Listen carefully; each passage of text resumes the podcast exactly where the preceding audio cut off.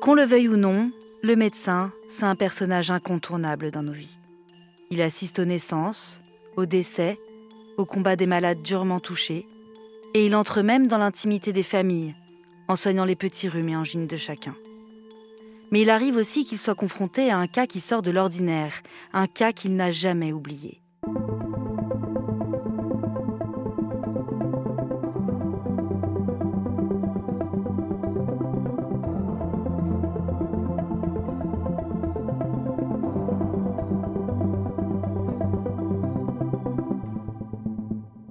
Suis Éléonore Merlin, journaliste à RTL, et vous écoutez Symptômes. Dans ce podcast, des médecins se confient sur ce patient pas comme les autres, qui a marqué leur carrière. Cette fois-là, ils ont douté. Ils ont mené une véritable enquête, avec l'objectif de guérir et la peur de ne pas y arriver. Dans cet épisode, vous allez entendre le professeur Jean-Noël Fabiani Salmon, spécialisé en chirurgie cardiaque. Il va nous raconter sa rencontre avec Sidonie, une jeune femme de 25 ans qui l'a totalement dérouté alors qu'il était un jeune médecin.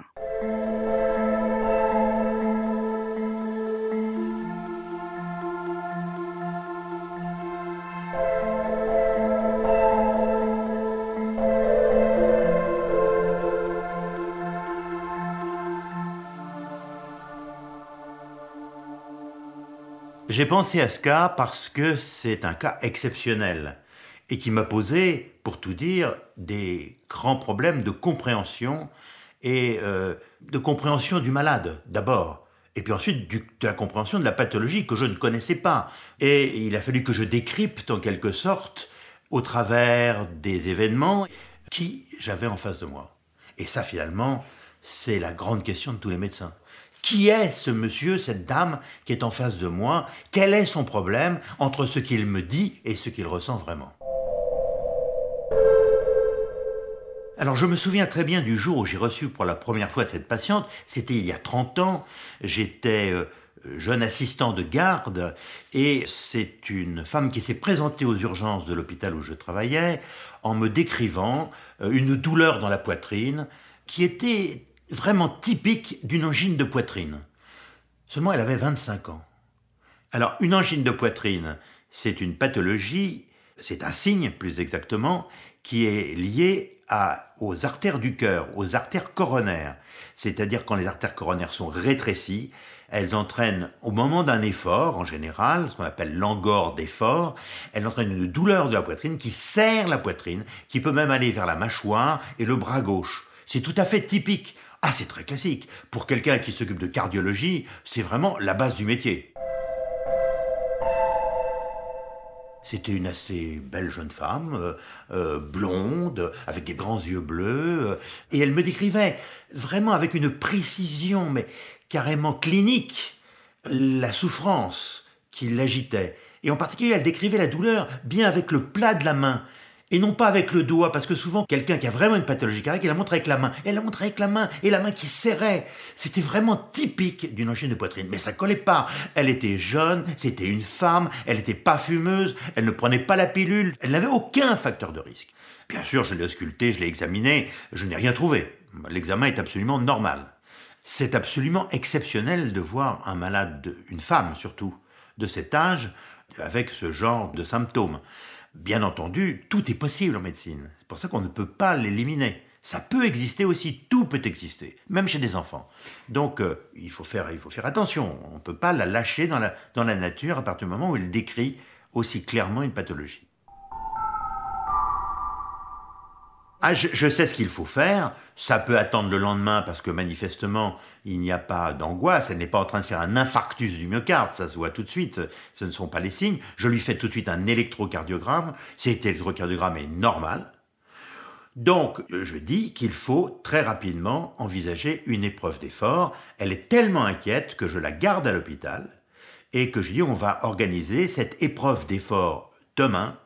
Et cette épreuve d'effort, donc, euh, elle, accepte. Elle accepte de faire cette épreuve d'effort. Et elle souffrait. Elle disait, je souffre. J'ai dit, mais vous souffrez pas tout le temps. Euh, elle dit, ah si, si, sans arrêt, j'ai un, fond douloureux. Alors qu'elle est au repos. donc, on lui donne de, quoi la calmer, et on la garde à l'hôpital. On organise très rapidement, d'ailleurs, cette fameuse épreuve d'effort. Et cette épreuve d'effort, donc on pédale tout en ayant un, électrocardiogramme, il faut pédaler assez fort d'ailleurs pour que l'épreuve ait du sens, elle a lieu, et les résultats qui m'en reviennent me disent que l'épreuve est litigieuse. Litigieuse, ça veut dire qu'on ne peut pas conclure, ni dans un sens ni dans l'autre. C'est assez fréquent chez la femme. On sait que c'est fréquent chez la femme que des épreuves d'effort puissent être litigieuses. On a remarqué cela, c'est que chez les femmes, les signes de la maladie coronaire en général sont moins nets et moins francs que chez l'homme. Donc je ne m'étonne pas que l'épreuve soit litigieuse. Et je l'ai écouté, la seule façon d'être certain qu'il n'y a pas de problème, nous allons vous faire une coronarographie, qui est l'examen clé en matière de coronaire. C'est-à-dire qu'on met un produit grâce à une sonde que l'on pique par la voie fémorale, par l'artère fémorale, on monte une sonde dans les artères coronaires, on injecte un produit de contraste et on voit comment sont les artères coronaires. Là, là c'est plus une épreuve sans risque, c'est surtout à l'époque, ça présentait réellement euh, un risque de faire une telle épreuve, mais la symptomatologie était tellement typique que j'ai pensé euh, qu'il fallait absolument euh, aller jusqu'au bout, ne serait-ce que pour la rassurer.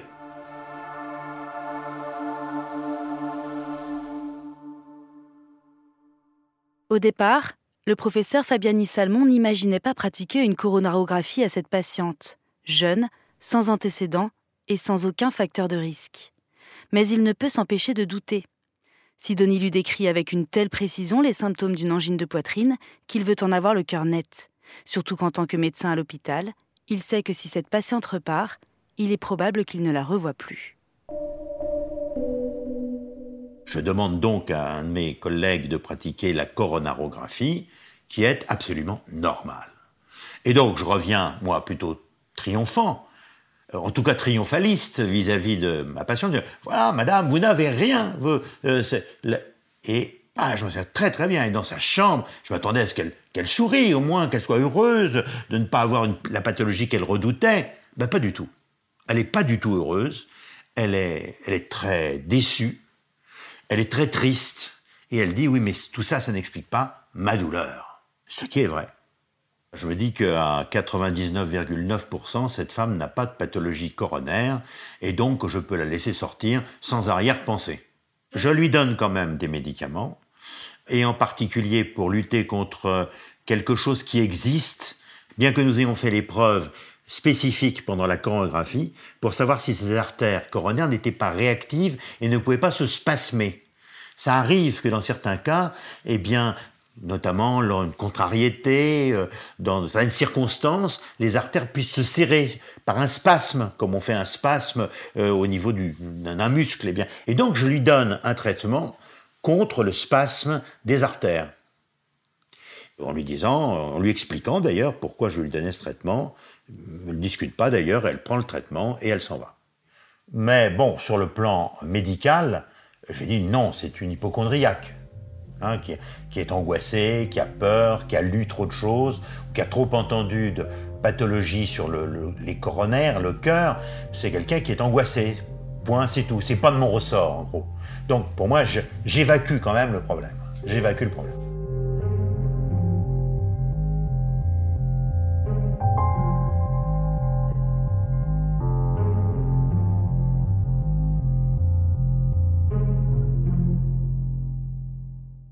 Six mois plus tard, j'ai des nouvelles de la patiente parce que un de mes collègues, parisien d'ailleurs, m'appelle en me disant J'ai vu une patiente que tu as déjà examinée. Je m'en suis aperçu ensuite. Elle m'a décrit une pathologie qui était une pathologie d'angine de poitrine absolument typique et j'ai dû aller jusqu'à la coronarographie. Celle-ci est normale, me dit-il. Ça veut dire que la patiente était allée revoir un autre médecin comme moi, finalement, dans un autre hôpital parisien, qu'elle lui avait décrit exactement les mêmes choses que ce qu'elle m'avait raconté, et que le médecin avait eu la même démarche que moi, et qu'il était allé, vu le contexte, jusqu'à la coronarographie. Et je lui raconte l'histoire. Il dit, oh, bah, écoute, c'est quand même bizarre, on dirait qu'elle aime ça. Et je réponds pas, mais je aussi je suis un peu euh, troublé par cela. On dirait qu'elle aime ça. Est-ce qu'elle aime vraiment euh, avoir des examens qui sont quand même des examens à la fois pénibles, hein, inquiétants eux-mêmes, euh, Qu'est-ce qui peut la pousser à faire ça? Sur le plan médical, ça n'a aucun sens. Non, l'état des, des, artères ne peut pas évoluer comme ça en l'espace de six mois, et même chez des gens beaucoup plus âgés. Donc non, ça n'a aucun sens. Et lui, il l'a fait sans savoir, bien entendu. Elle lui avait pas dit qu'elle avait eu une coronarographie six mois auparavant. Et il était surtout très embêté de lui avoir fait une nouvelle coronarographie. Elle lui a dit, après tous ces examens, qu'elle m'avait déjà consulté. Et comme on se connaît tous plus ou moins dans les hôpitaux parisiens, il m'avait appelé pour me raconter l'histoire. Des appels comme celui-ci, le professeur Fabiani Salmon va en recevoir régulièrement. Un mois plus tard, la patiente se fait à nouveau pratiquer une coronarographie dans un hôpital parisien, puis d'autres établissements de toute la France signalent son passage. À chaque fois, c'est le même scénario, le même résultat, les médecins ne trouvent rien, la patiente repart avec sa douleur et recommence. Manifestement, cette femme va raconter son histoire dans des services de cardiologie où il y a des urgences cardiologiques, où il y a un centre euh, d'exploration, en particulier coronarographique, et elle ne dit pas à un moment, on m'a déjà fait une coronarographie. À ce moment-là, le, confrère aurait dit, euh, non, je n'en ferai pas une nouvelle. Elle ne le dit pas, elle ne le dit qu'après en disant oui, mais dans l'occurrence, euh, le professeur, enfin à l'époque le docteur Fabiani Salmon m'a déjà fait la coronographie et à ce moment-là, eh bien, on me téléphone. Elle reste euh, assez curieusement fixée sur ma personne puisque les différents courriers ou coups de téléphone me sont adressés comme si j'étais son médecin référent parce que j'étais le premier à l'avoir examiné. Et donc, à chaque fois, c'est exactement la même histoire qui se produit manifestement, elle, cherche, là encore, à avoir une coronographie. Donc, le nombre de coronographies commence à euh, augmenter de façon importante. Hein. On en est déjà à presque une dizaine de coronarographies. Ensuite, j'ai de nouveau des nouvelles d'elle. Elle a changé de maladie. Cette fois-ci, elle fait une dissection de l'aorte. C'est-à-dire l'aorte qui se fend du haut jusqu'en bas. C'est une grande urgence chirurgicale, là, pour le coup.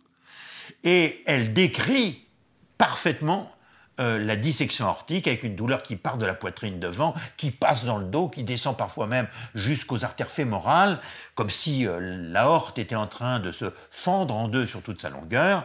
Et là, elle a, elle n'a plus cette fois-ci de coronarographie, mais elle a des scanners qui est plutôt moins dangereux que la coronarographie comme examen, puisqu'on ne pique pas directement les gens euh, dans les artères, mais on fait simplement une injection euh, veineuse, mais qui est très redoutable sur le plan des, rayons que l'on envoie. On a beaucoup plus de rayons avec un scanner, et quand on accumule les scanners comme ça, eh bien, ça fait une dose de rayons qui devient quand même importante au bout d'un certain temps. Elle parcourt la France en se faisant faire des examens, toujours cardiologiques, euh, de pathologie cardiaque à chaque fois, enfin euh, cardiaque et artère, et elle cherche absolument à se faire prendre en charge euh, sur le plan euh, euh, de, sa douleur. Elle a toujours une douleur et qui, l'empêche de vivre. Heureusement, personne n'est rentré dans son jeu pour aller jusqu'à une sanction chirurgicale ou en tout cas, depuis le temps, on, mettait en place des stents dans les, les coronaires, on pouvait faire des choses invasive euh, type de traitement. La chorégraphie étant normale, tous les confrères se sont arrêtés là, ils n'ont pas été plus loin, ils n'ont pas, pas confié à des chirurgiens cardiaques, ils n'ont pas confié à des cardiologues interventionnels pour mettre en place des stents. Euh, personne euh, n'est intervenu plus, plus loin que la coronarographie.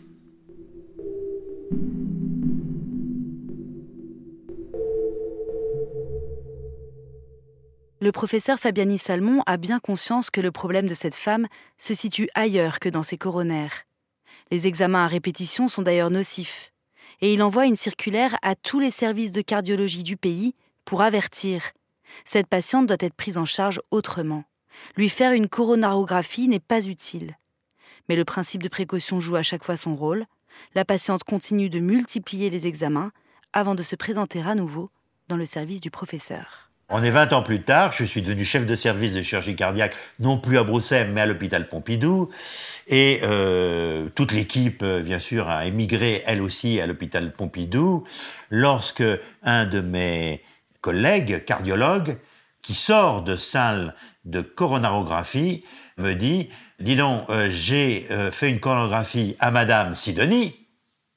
Alors moi, je suis au téléphone, je, oui, vraiment, j'ai la bouche ouverte, quoi, je ne sais pas quoi dire, et, euh, il faut absolument que je t'en parle. Je dis, mais enfin, tu, as fait encore une chorégraphie à Sidonie, c'est pas possible. Euh, enfin, t'es au courant, en plus je t'en ai parlé, et tout ça. Il dit, ouais, mais cette fois-ci, elle est vraiment malade des coronaires. Elle a un rétrécissement sur le, la première artère du cœur, c'est-à-dire le tronc commun de la coronaire gauche, et il faut que tu l'opères, et même en urgence.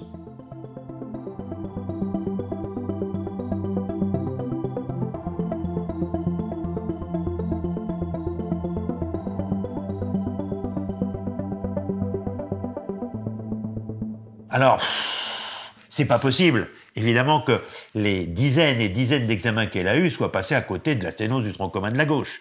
Ça veut dire qu'elle a acquis la sténose du tronc commun de la gauche au cours de ces années. Et on sait, en médecine, euh, que les rayons peuvent en eux-mêmes entraîner des rétrécissements des artères coronaires. Donc il est bien possible, voire vraisemblable, qu'à force de chercher à faire croire qu'elle avait une maladie des coronaires, eh bien finalement, elle se l'est créée par coronarographie interposée. Il y a deux éléments là, parce qu'il y a la sonde qui peut agir en grattant, gratouillant un tout petit peu l'origine de la coronaire gauche pas sûr que ce soit ça, mais enfin, c'est pas impossible. Mais il y a aussi les rayons. Les rayons en eux-mêmes, eh bien, ils peuvent favoriser des atteintes euh, au niveau de toutes les artères d'ailleurs, mais des coronaires, comme elle avait à chaque fois des rayons sur les coronaires, c'est pas étonnant non plus qu'elle ait plus euh, développé ce genre de rétrécissement.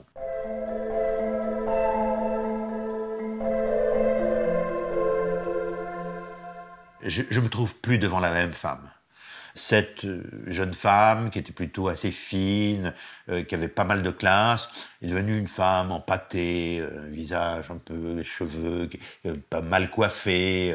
il s'est passé quelque chose. Et c'est presque une accusation qu'elle me fait. en disant vous devez m'opérer et si vous m'opérez pas je vais mourir et c'est vraiment très récriminateur donc je suis dans une situation qui, sur le plan humain vis-à-vis de cette patiente, n'est pas très facile. Alors, je sais prendre les distances. Euh, moi aussi, j'ai pris de la bouteille entre-temps. Mais euh, ceci étant, je dois reconnaître que c'est vrai qu'elle est objectivement maintenant malade et que je dois l'opérer. Et donc, je fais l'opération. Euh, l'opération est une opération, entre guillemets, bien que ce soit une opération sérieuse, évidemment, sur le cœur. C'est une opération relativement simple et banale en chirurgie cardiaque. Et l'opération se passe bien. Mais pour autant, elle a toujours mal. Après l'opération, elle a mal. Je l'ai revue comme on revoit toujours ses patients. Et elle m'a dit, ah, vous savez, depuis que m'a opéré, c'est de pire en pire. J'ai de plus en plus mal. Je lui dit, en tout cas, vous, n'avez plus de rétrécissement sur les coronaires puisqu'on l'a traité. Allez, écoutez, je peux vous dire, j'ai très très mal, je souffre énormément.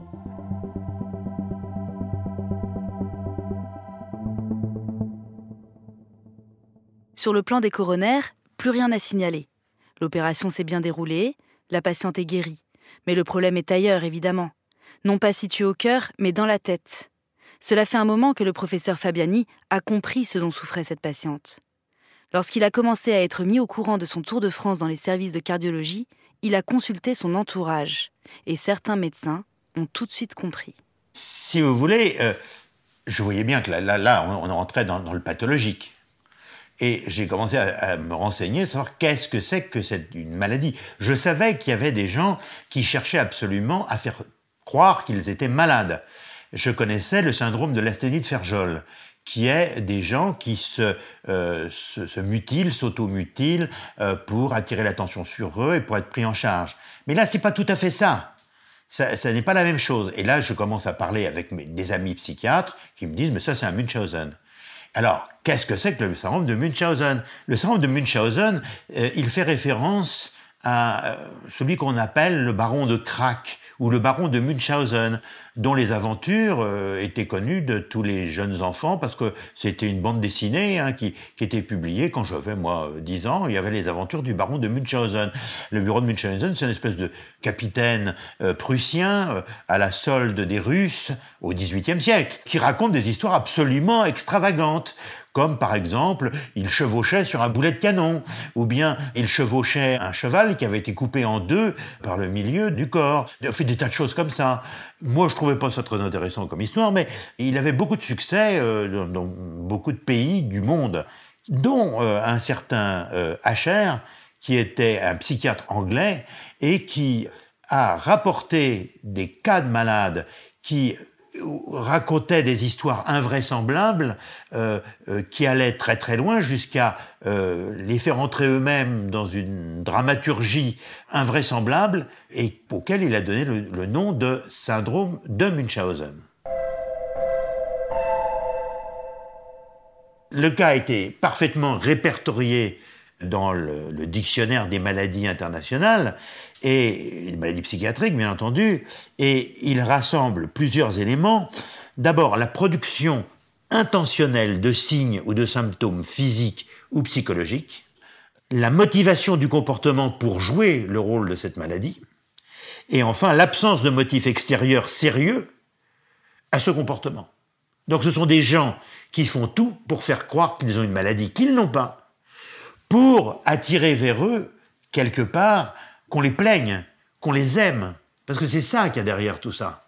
C'est on cherche à se faire plaindre parce que on a une maladie grave, entre guillemets, euh, pas en réel, hein, bien entendu. Hein. On a une maladie grave, mais euh, on, on, cherche finalement un bénéfice secondaire qui est celui d'être plaint ou plainte euh, par les, médecins, euh, par son entourage, j'imagine, euh, parce qu'on est malade, alors que l'on ne l'est pas. Ils ont pensé à ça parce qu'ils disent que quelqu'un, surtout les psychiatres, ils aiment pas beaucoup les examens où on vous pique, euh, tout ça. Quelqu'un qui cherche à faire des coronarographies alors qu'elle n'a pas de maladie coronaire, ça ne peut être qu'un Munchausen. Pour eux, c'était évident. Et donc, euh, ils m'ont dit, ça, euh, tu sais, c'est pas facile à suivre et à traiter ce genre de personnes. Ils savent très bien que c'est difficile de les prendre en charge parce qu'ils fuient, ils les fuient. Et eux, ce qu'ils veulent, c'est un contentement personnel euh, d'être reconnus comme étant des gens très malades, qu'il faut absolument prendre en charge, euh, parce qu'ils ont une maladie euh, très, entre guillemets, importante, portant sur un organe vital, le cœur, le cerveau, le rein, que sais-je, et qu'il faut qu'ils attirent la pitié, il faut qu'il y ait la considération pour cette pathologie. Les psychiatres, ils vont pas rentrer dans ce jeu-là, évidemment. Mais moi, je l'ai orienté, euh, et, par le truchement d'autres personnes, j'ai dit, il faut absolument qu'elle consulte un psychiatre. Mais, alors, elle a, dû y aller quelques fois voir certains psychiatres, mais ça n'a pas duré euh, plus qu'une ou deux consultations, plus qu'une ou deux entrevues. Elle ne supportait pas. D'abord, parce que c'est une femme intelligente, attention, hein. elle comprend très bien que sur le loi psychiatre, ça veut dire qu'on considère que ce qu'elle nous raconte, eh bien, elle le construit dans sa tête et que c'est une pathologie psychiatrique, justement. Et elle, elle se refuse à être considérée comme une malade psychiatrique. Elle, elle est une malade organique. Et elle nous explique sa maladie organique. Et nous, les imbéciles, on ne comprend pas, on n'arrive pas à faire le diagnostic de sa maladie organique.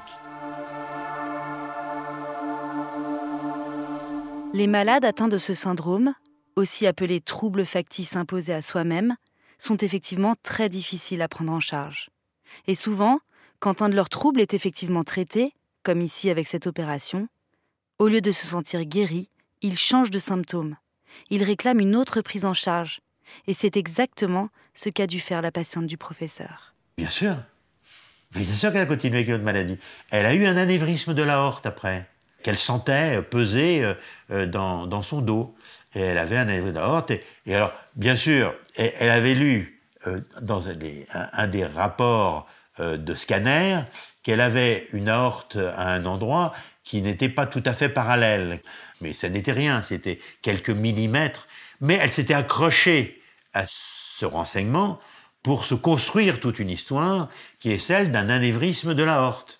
Et donc, elle, a été repartie en guerre, en quelque sorte, avec son pontage coronaire maintenant, mais avec son anévrisme de l'aorte qui menaçait de se rompre d'une minute à l'autre, alors que, évidemment, elle avait strictement aucun risque de ce côté-là.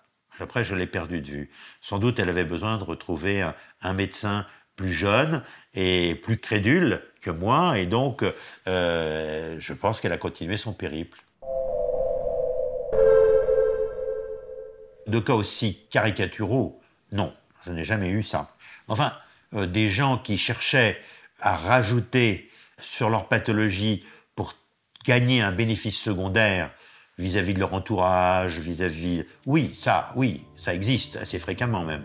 Des gens qui, qui sont prêts à étaler en quelque sorte ou à rajouter par rapport à une maladie qu'ils ont vraiment, mais à la considérer comme très grave, à, faire d'eux-mêmes comme s'ils étaient des, gens porteurs de, la pathologie la plus grave qui soit, ne serait-ce que pour, entre guillemets, s'en vanter euh, vis-à-vis de leur entourage. Oui, c'est hélas assez fréquent.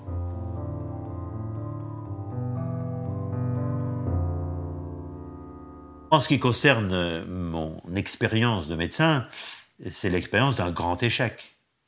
D'un grand échec de m'être fait complètement mené par le bout du nez par une malade qui finalement était beaucoup plus fine que moi et qui est arrivée à me faire faire des choses que je n'aurais pas dû faire, en me donnant toutes les bonnes raisons de le faire quand même, ce qui était assez astucieux de sa part. Eh bien, elle nous a tous bien eus, en quelque sorte et elle nous a montré quelle était la fragilité de notre système, quelque part, de notre système de communication, notre système d'information. Ce serait peut-être plus tout à fait pareil maintenant parce que je pense que la communication est meilleure. Mais à l'époque, on communiquait par des courriers, par des lettres. Hein. Donc, euh, il n'y avait pas beaucoup d'informatique. Donc, euh, c'est vrai qu'elle est entrée dans toutes les failles du système pour aller là où elle voulait et nous entraîner derrière elle. Donc on a été complètement ridicule en quelque sorte en tant que médecin. Le, le but de la médecine, c'est quand même de rendre service aux gens et de leur faire du bien et non pas du mal, parce que quelque part, euh, on lui a fait du mal en lui faisant tous ces examens successifs. Et n'empêche que le résultat, ça a été qu'on lui a fait du mal à cette femme, puisque j'ai dû l'opérer à un certain moment. Donc, elle nous a eus. Et finalement, c'est elle qui nous a emmenés là où elle voulait pour devenir la grande malade, opérée du cœur à cœur ouvert, vous vous rendez compte? Euh, Pour elle, c'était le triomphe euh, de son chemin de Munchausen. Et nous, c'est quand même un échec de notre diagnostic, de notre prise en charge médicale. Il faut le voir comme ça. Ça rend modeste, vous savez, la médecine. Très modeste.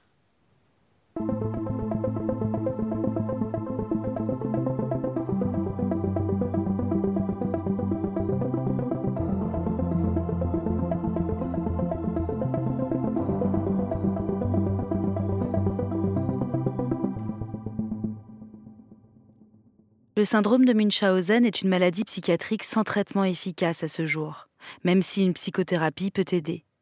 Difficile à diagnostiquer, encore plus à prendre en charge, cette pathologie reste bien mystérieuse et on ignore combien de personnes sont touchées en France. Vous venez d'écouter le sixième épisode de Symptômes. Vous pouvez le retrouver, ainsi que tous les précédents, sur l'application RTL et vos plateformes préférées.